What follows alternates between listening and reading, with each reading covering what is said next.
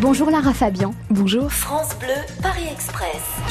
Mario, Paris 10e, une bonne adresse pour dîner à Paris. Momoka dans le 9e, 24 rue Jean-Baptiste Pigalle, c'est le meilleur restaurant pour moi japonais dans lequel j'ai jamais man- mangé. C'est une chef, une femme originaire d'Osaka qui fait une cuisine entre mer et montagne qui est à la fois de la poésie et euh, et à la fois une explosion de saveurs. Elle est magique. Momoka dans le 9e.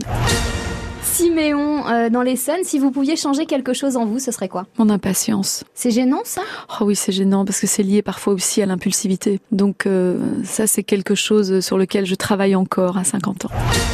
Steven, dans le Val-de-Marne, vous changez pas, c'est quoi votre secret C'est vrai, c'est ce que je vous ai dit en arrivant. Je crois que c'est génétique. je pense que j'ai les femmes de ma famille ont un peu cette grande chance. Ma grand-mère Orient disait que c'était l'huile d'olive. Non, je crois que c'est c'est plutôt s'entourer de bienveillance. C'est s'entourer de gens bienveillants et nourrir la bienveillance, nourrir, euh, avoir à cœur cet élan de joie, l'enfant en nous. Moi, je suis très très connectée à la petite en moi. Je lui demande souvent comment elle va, si elle va bien, si elle a envie ou besoin de quelque chose. Je suis très branchée sur cette naïveté. Et je crois que dans cette naïveté, il y a, je vieillis comme tout le monde, mais peut-être que ça aide à vieillir avec plus de grâce. Léonie, Paris 2e, votre monument préféré C'est très banal, mais ce serait la Tour Eiffel.